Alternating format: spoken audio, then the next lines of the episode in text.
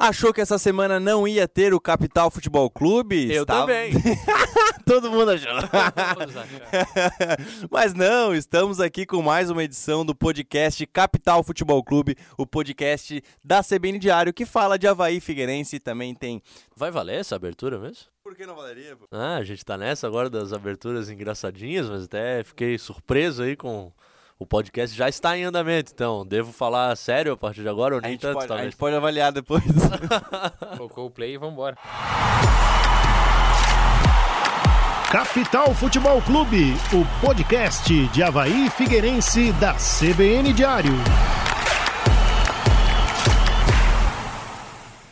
Vamos começar com o jogo mais recente da semana, que é o Figueirense vencendo por 1 a 0 em casa o Fluminense pela Copa do Brasil, 1 a 0 na melhor partida do Figueirense na temporada, se não até dos últimos anos, porque ano passado também o Figueirense não teve grandes atuações e jogou como time grande diante do Fluminense, quase 9 mil torcedores no estádio Orlando Scarpelli, eu cheguei a me arrepiar com os torcedores cantando algumas músicas lá, até gravei.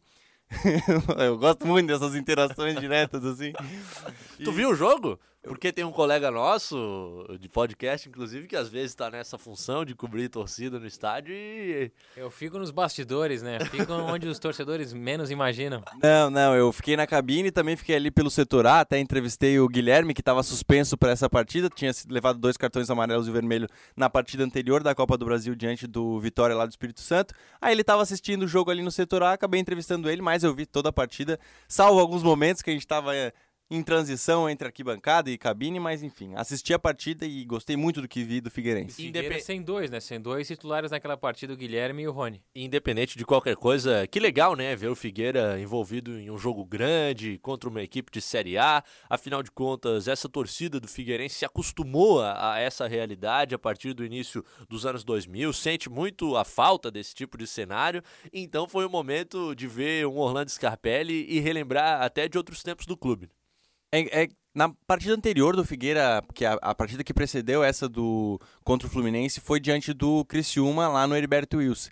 E pelo que demonstrou o Figueirense naquela partida, é, a torcida acho que estava um pouco com medo do que ia ver no estádio Orlando Scarpelli pela Copa do Brasil, mas o Figueirense soube se comportar diante do Flu porque sabia que era um time muito maior do que vinha enfrentando tanto pelas outras fases da Copa do Brasil, tanto pelo Campeonato Catarinense e soube se portar diante do Flu e, pô, o Márcio Coelho mandou muito bem na escalação, fez com que os jogadores sentissem aquele clima de partida e sentissem é, o, que ele está, o que estavam esperando pela frente ali o Fluminense. Tá certo que o Flu não teve uma atuação igual às que, tava, que estava tendo no Campeonato é, Carioca, até porque os outros adversários, alguns deles eram muito fracos, mas é o time que mais marcou gols nessa, nesse, nessa temporada de 2020.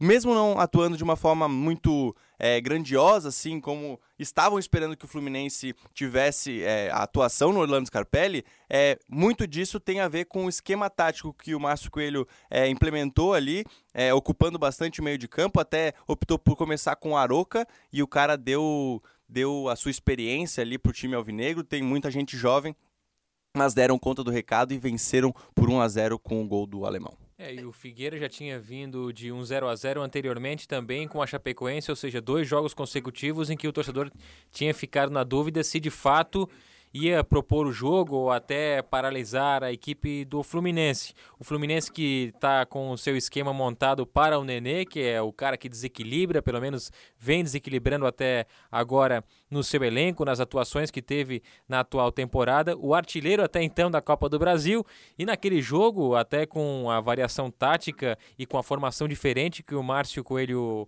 armou, o Figueirense conseguiu não só anular a criação com o Nenê e também as jogadas de beirada, as jogadas de velocidade com a equipe do Fluminense, com dois jogadores bem atuantes nesse ponto. Ou seja, anulou ofensivamente a equipe carioca, não foi um jogaço taticamente falando dos dois lados, né? Mas para aquilo que se propôs de anular a equipe adversária, o Figueirense atuou e atuou muito bem. E também não jogou por uma bola, né? Não é aquele, aquela retranca que, não, espera o time maior atacar e numa opor- oportunidade de contra-ataque faz um gol.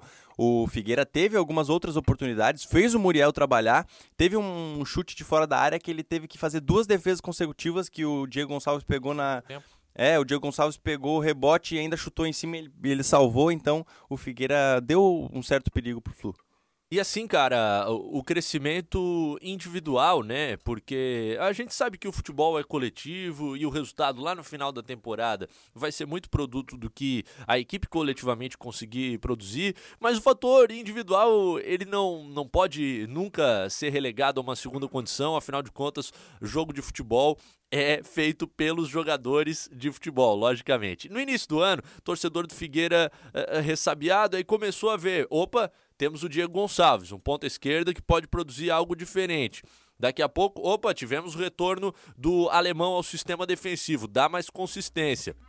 Temos também o Sidão no gol, um cara experiente, acresce por ali. Tinha o Rony, agora tem essa perda na zaga. Apareceu eh, no decorrer do campeonato catarinense o Pedro Lucas, mostrando também que pode ser uh, um atacante interessante. Bem como uh, os produtos da base do Figueirense, que já há muito tempo vem contribuindo. Pereira e Patrick, por exemplo, também o Guilherme e o Nicolas em 2020. E aí vem esse jogo e aparece um outro nome, o Everton que o torcedor do Figueirense gostaria de ver já há algum tempo, uh, passou por lesão e, e, tudo mais. E aí ele entra em campo no segundo tempo e, e, dá aquele passo adiante, né? Não é só porque ele fez a assistência para o gol, mas uh, é comportamento, uh, uma virada de bola espetacular do Patrick. Ele mata com a perna direita e vira com a canhota, que não é a boa, lá na ponta para o Diego Gonçalves. Que bolão do Patrick. E aí você tem um jogador que é o Everton, que faz essa aproximação e dá o passo à frente.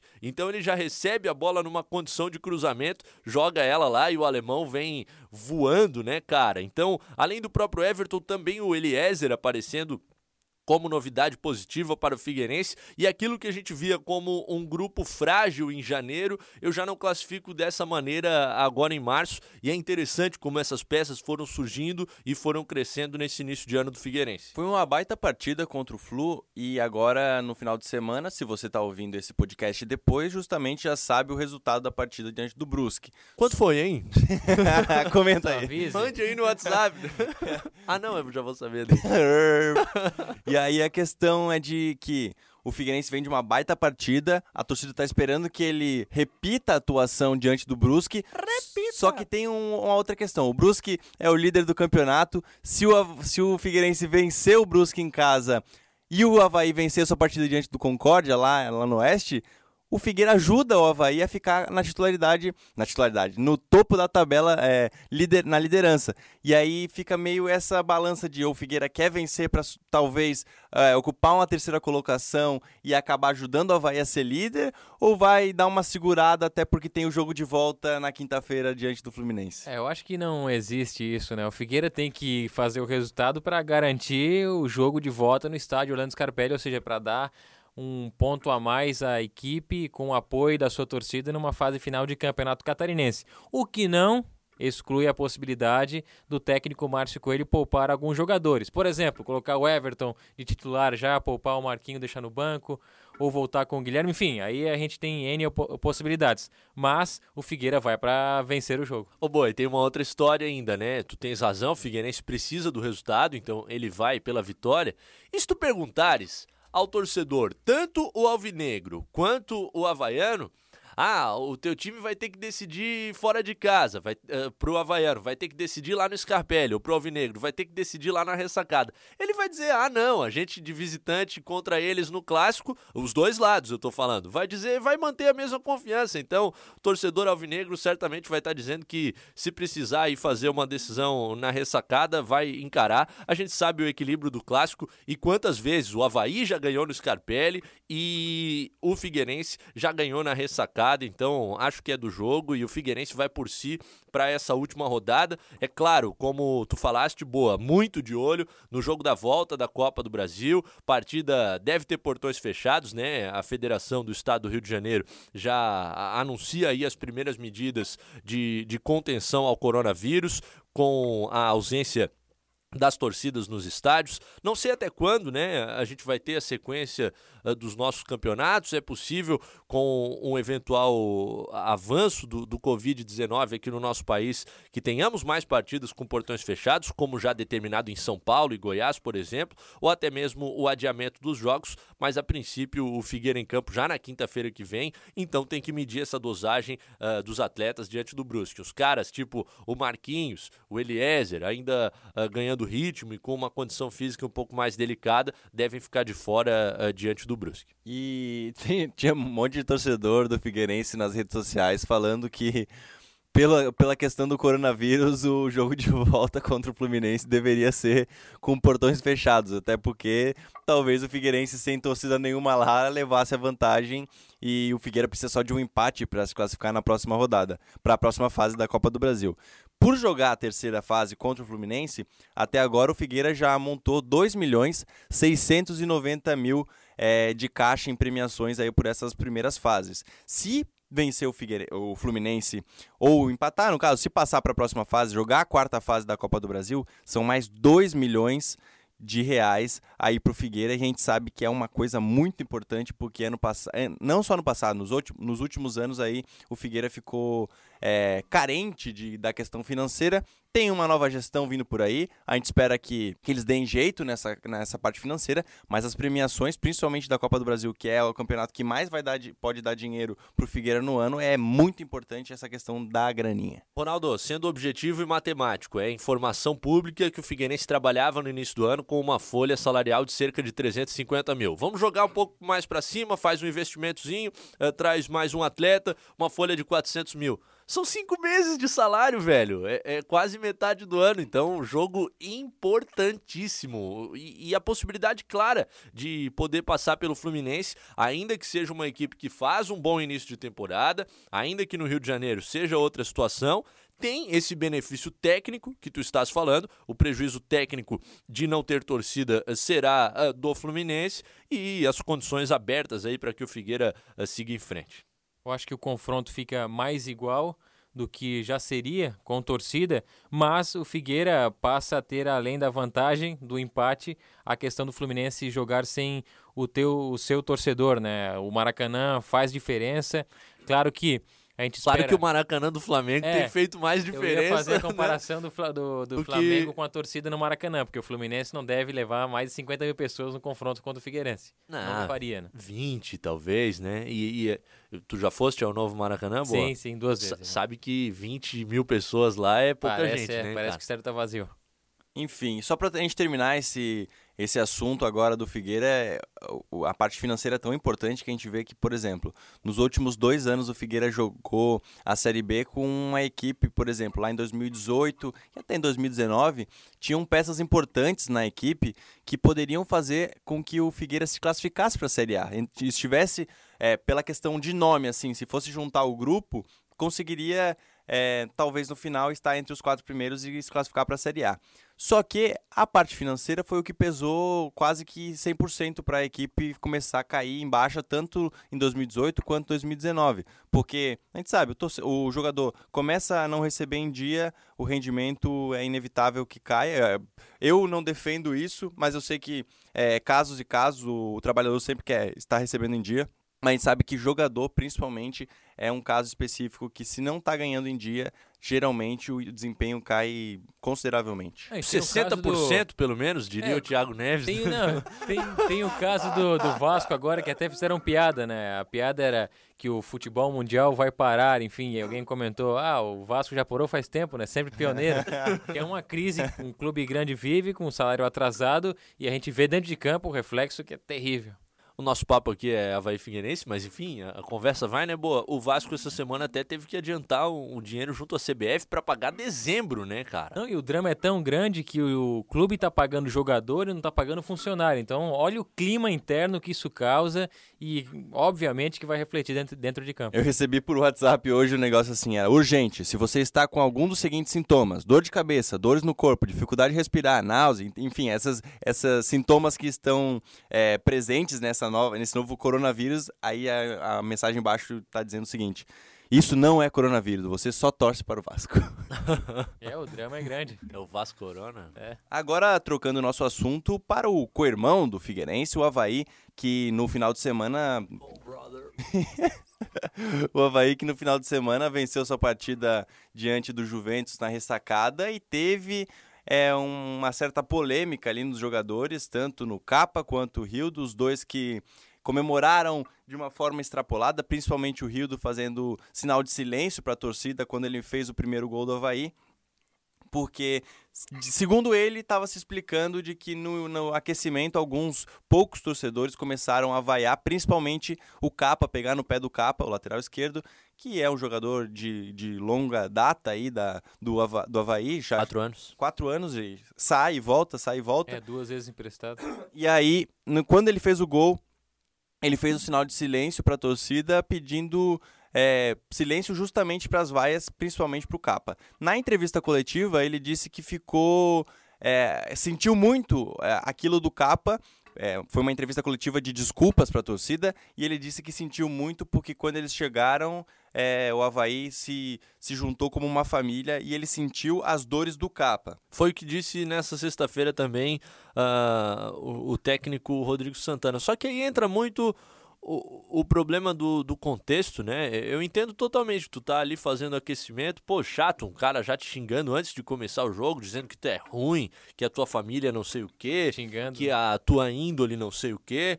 Mas é, é um problema de contexto, porque aí, a oito minutos do primeiro tempo, o Rildo faz o gol e ele faz um gesto de silêncio com quase, General... quase 8 mil pessoas na ressacada, não tem como a gente saber para quem é, para quem não é. Aí Lisa. até tu pedir desculpa dias depois, muita coisa acontece. É, quando saiu foto ou matéria sobre isso, tinha muito torcedor dizendo que, na verdade, as vaias não eram para o Rildo, as vaias eram para o árbitro que não fez tal coisa, tal coisa. Deixou seguir o último lance da partida, é, mas, um cruzamento, um escanteio. Mas também é, é, pode ser as duas coisas, claro. como a gente sabe também que principalmente para a comemoração do Rildo. E o Capa, quando deu assistência pro segundo gol do Havaí, pro gol do da Silva, ele mandou a torcida, mandou de certa forma, digo, pediu para que a torcida apoiasse mais e até foi o comentário dele, que ele não extrapolou ali na, na, na comemoração, mas de fato ele pediu para que apoiassem e na coletiva de desculpas ele falou que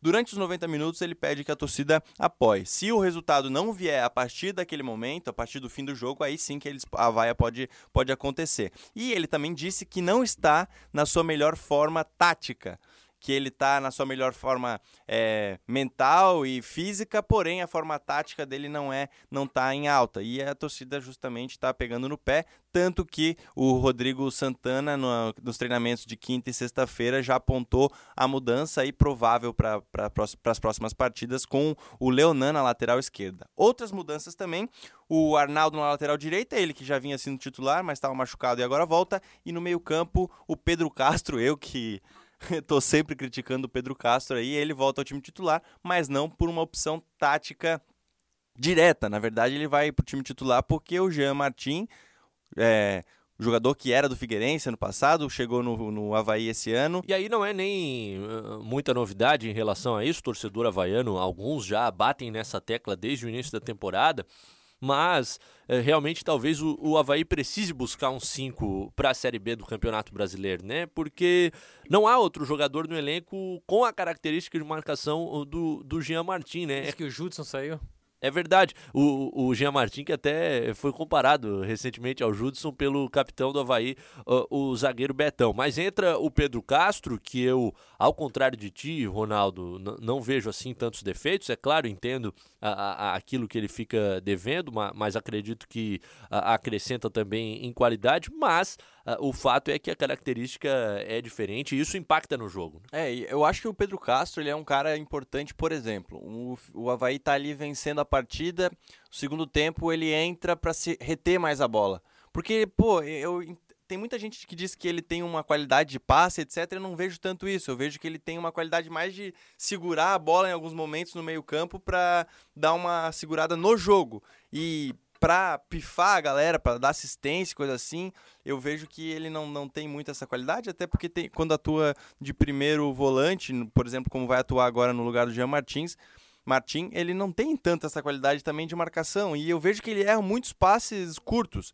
Mas enfim, Havaí aí buscando a liderança do campeonato, tem a partida contra o Concórdia e vamos. Diga. Ainda que seja um ponto nosso de discordância, uh, entendo a tua razão nesse fato, porque um jogador cuja principal característica for o passe, a partir do momento que esse aproveitamento dele se reduzir, pouco vai justificar na presença em campo, né? Mas eu entendo ainda que, que o Pedro Castro ele consegue promover e, e fazer combinações de jogo a, ali no meio de campo que, que são interessantes. Mas é, é claro, começar a errar muito passe é o caso do Wesley também. É, é um jogador Uh, cuja, cujo estilo de estar em campo tem muito a ver com a qualidade do passe. Se estiver errando muito, passa a ficar muito complicado. O Wesley que deu uma a belíssima assistência. assistência. Se eu falava há pouco da fatiada do, do Patrick, que foi absurda no jogo do Figueirense, o Wesley também entendeu a movimentação do Rildo, né? Jogou nas costas da defesa, facilitou muito o trabalho do Rildo, que só tocou na saída do goleiro do Juventus no último domingo. É, e isso do Pedro Castro não é de hoje, enfim, ele paga um preço também desse déficit no, eh, no elenco havaiano, a falta de um 5, e o torcedor entende também e tem que entender que ele está apagando incêndio, não é de hoje, né? Numa função em que não é a dele, obviamente, e é um preço caro, porque diante da torcida ele sempre é, entre aspas, o crucificado, mas quando o jogador não atua na própria posição, complica. É um preço que também se paga pelo, pela polivalência, entre aspas. Né? E o Havaí agora buscando a liderança, última rodada, vai ter disputa aí por várias posições, principalmente ali mais no meio da tabela e lá no final, o pessoal não querendo cair para a Série B, eh, a série de acesso do Campeonato Catarinense, a gente vai chegar aí na próxima edição do podcast, vamos revo é, mandar um revival das nossas projeções de quem estaria não. no mata-mata. Não precisa. É, eu acho que isso aí deixa fora, né? Mas acho que a gente apostou quatro primeiros também, né? Sim. Acho que nos quatro primeiros teremos aí um, um, um, desempenho interessante. É, eu lembro ter votado, além de Havaí Figueira, em Chape e Criciúma. Então, ah. 50%. Mas o que eu quero dizer é que no próximo a gente vai ter a definição e a gente pode talvez buscar isso aí para ver como é que ficou e a gente pode até falar sobre os confrontos específicos dessa fase mata-mata que eu acho que é muito interessante para o Campeonato Catarinense uma, é, a partir dessa segunda fase agora começar um mata-mata em quartas de final. Eu acho que a autocorneta ela não é só válida como ela é fundamental. A gente fala besteira, vamos nos cornetar aqui também. Tanto é que agora todos sabem que é impossível dar Juventus e Concórdia no mata-mata do rebaixamento. E falando em corneta, em autocorneta principalmente, temos ah. um áudio do debate diário. Deixa eu abrir meu WhatsApp aqui. Que o nosso querido Roberto Alves, o comendador. Que trinca, né? que marcou é, época. Numa dessas edições do debate diário dessa semana, a gente é, recebeu. Foi na, na quarta-feira com. A gente recebeu o Branco, cara que jogou pelo Fluminense, teve atuação na seleção brasileira, foi campeão é, pela seleção brasileira também. O cara tava aí no debate diário, ele branco. Aí o torcedor mandou uma mensagem para o WhatsApp CBN e o Roberto Alves acabou lendo a mensagem do ouvinte. Bob, estou ouvindo o podcast, um grande abraço, tá? O ouvinte Tadeu do bairro Dona Wanda. Ah. É muito bom ouvir vocês e poder ouvir esse grande convidado de hoje. Sim. Gostaria de saber se esse Fluminense pode ser comparado com o Fluminense de 96 que tinha Kikozinho e Branco. Quem? Kiko 96? Kikozinho e branco? Não sacaram ainda, hein? Não. Nuzinho não jogou no Fluminense. É, isso aí é pegadinha. isso aí o cara mandou uma pegadinha. Já caiu. Já foi. Já caiu. É, já caiu. toca a ficha, hein? Filha é teu. Ah. Não, e massa que o branco começa a pensar, né? Pô, mas o Zinho não, não jogou no Fluminense. Ai, meu Deus. Trinca, né? Ah, não joguei com esse aí, Gurizão. Como é que acontece? Ninguém falou do Kiko, pô.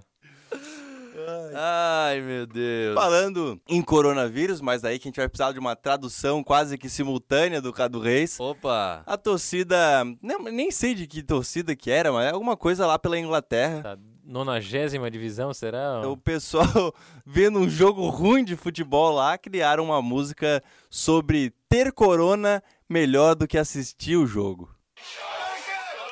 Opa, peraí que eu rodeio. Of Corona.